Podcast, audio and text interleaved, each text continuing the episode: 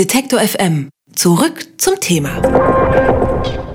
Bisher ist Verhütung ja eher Frauensache gewesen. Für den Mann sah das Sortiment eher mau aus. Neben dem Kondom gibt es noch die Vasektomie, also das Durchtrennen der Samenleiter. Eine Neuheit ist das BMAC Samenleiterventil. Dabei handelt es sich um einen einfachen Kippschalter im Hoden des Mannes. Stellt man den auf offen, steht einer Schwangerschaft nichts mehr im Wege. Ist kein Kind geplant, dann legt man den Schalter einfach um und Samenergüsse sind dann spermienfrei. Wie das genau mit dem Samenleiterventil abläuft, das lassen wir uns von Dirk Baranek vom BMAC SLV erklären. Schönen guten Tag, Herr Baranek. Ja, guten Tag. Wie ist denn das jetzt genau mit diesem Ventil? Da kann ich von Beischlaf zu Beischlaf quasi umentscheiden, ob ich ein Kind machen möchte oder nicht? Nein, da ist die Biologie des Mannes vor. Sie hatten ja eben schon auch die Vasektomie in der Anmoderation erwähnt. Auch dort ist es ja so, wenn Sie nach der nach dem Eingriff äh, der Samenleiter durchtrennt ist, sind sie zunächst mal drei bis sechs Monate auch noch weiter fruchtbar. Das liegt daran, dass äh, in den Hoden werden ja nur die Spermien gebildet. Die wandern dann hoch äh, über den Samenleiter in die sogenannte Samenblase. Dort äh, wird ja das eigentliche Ejakulat, also 99,5 Prozent äh, gebildet. Die Spermien sind da halt reingemischt, so und dann kommt es halt zur Ejakulation. Das heißt, der Spermienanteil ist ja sehr gering. Aber in dieser Samenblase sind auch nach der Vasektomie beziehungsweise dann mit unserem Ventil nach Schließen des Ventils befinden sich dort noch Spermien. Das heißt, wir sagen ungefähr drei bis sechs Monate oder 30 Ejakulationen sind sie noch fruchtbar.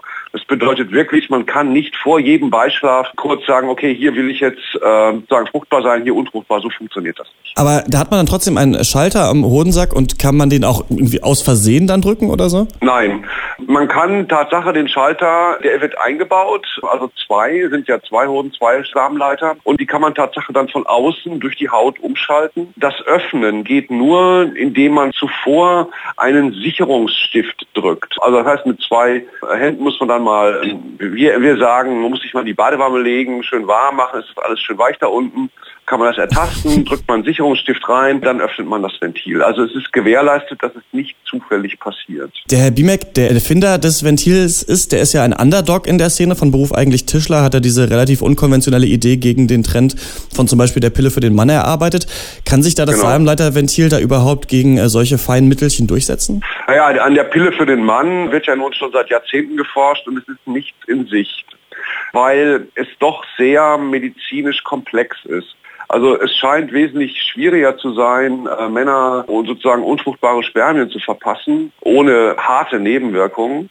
Als Frauen, sagen, der Körper simuliert ja da eine ständige Schwangerschaft und deswegen nisten sich da das Ei halt nicht ein. Mit auch Nebenwirkungen, allerdings individuell verschieden. Einige vertragen es halt super, andere haben große Probleme, deswegen entwickeln wir ja das Ding.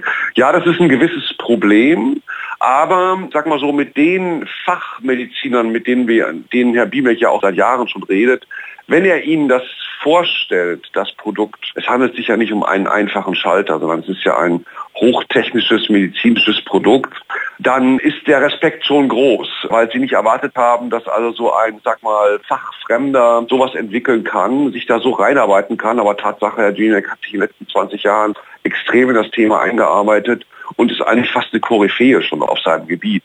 Vielleicht noch kurz zum Ventil. Die Materialien sind bekannt aus der Implantationschirurgie, also seit Jahrzehnten diese Spezialkunststoffe oder auch diese Spezialmetalle, die dort verwendet werden. Das heißt, es ist jetzt in dem Sinne technologisch nichts Neues, aber sehr, sehr sophisticated. Also es ist wirklich tolles Material. Das Zertrennen der zwei Samenleiter, das äh, kennt man ja als medizinischen Eingriff der Vasektomie. Genau. Jetzt setzt man da quasi halt ein Ventil dann zwischen die beiden Enden. Ja. Versucht man damit auch der Vasektomie die Kundschaft abzulaufen? Naja, es gibt Forschung, dass ungefähr jeder zehnte Mann, der eine Vasektomie weltweit machen lässt, wir schätzen übrigens, dass es ungefähr eine Million Männer pro Jahr sind weltweit, die das machen lassen.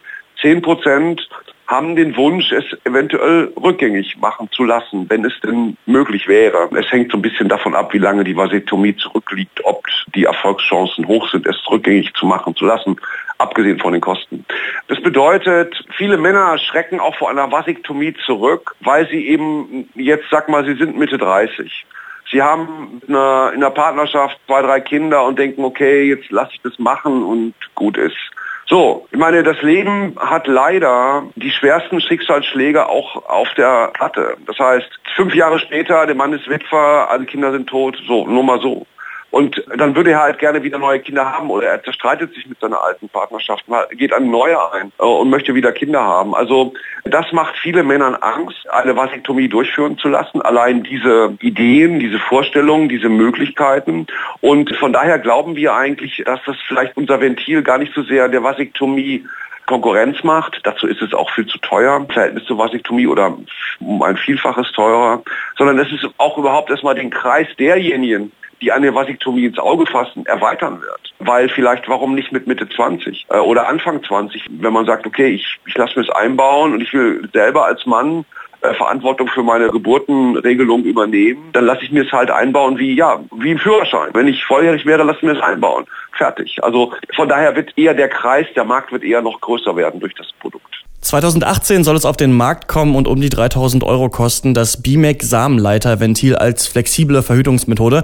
Dirk Baranek vom BMAC SLV hat es mir erklärt. Vielen Dank, Herr Baranek. Danke auch. Ciao. Alle Beiträge, Reportagen und Interviews können Sie jederzeit nachhören im Netz auf detektor.fm.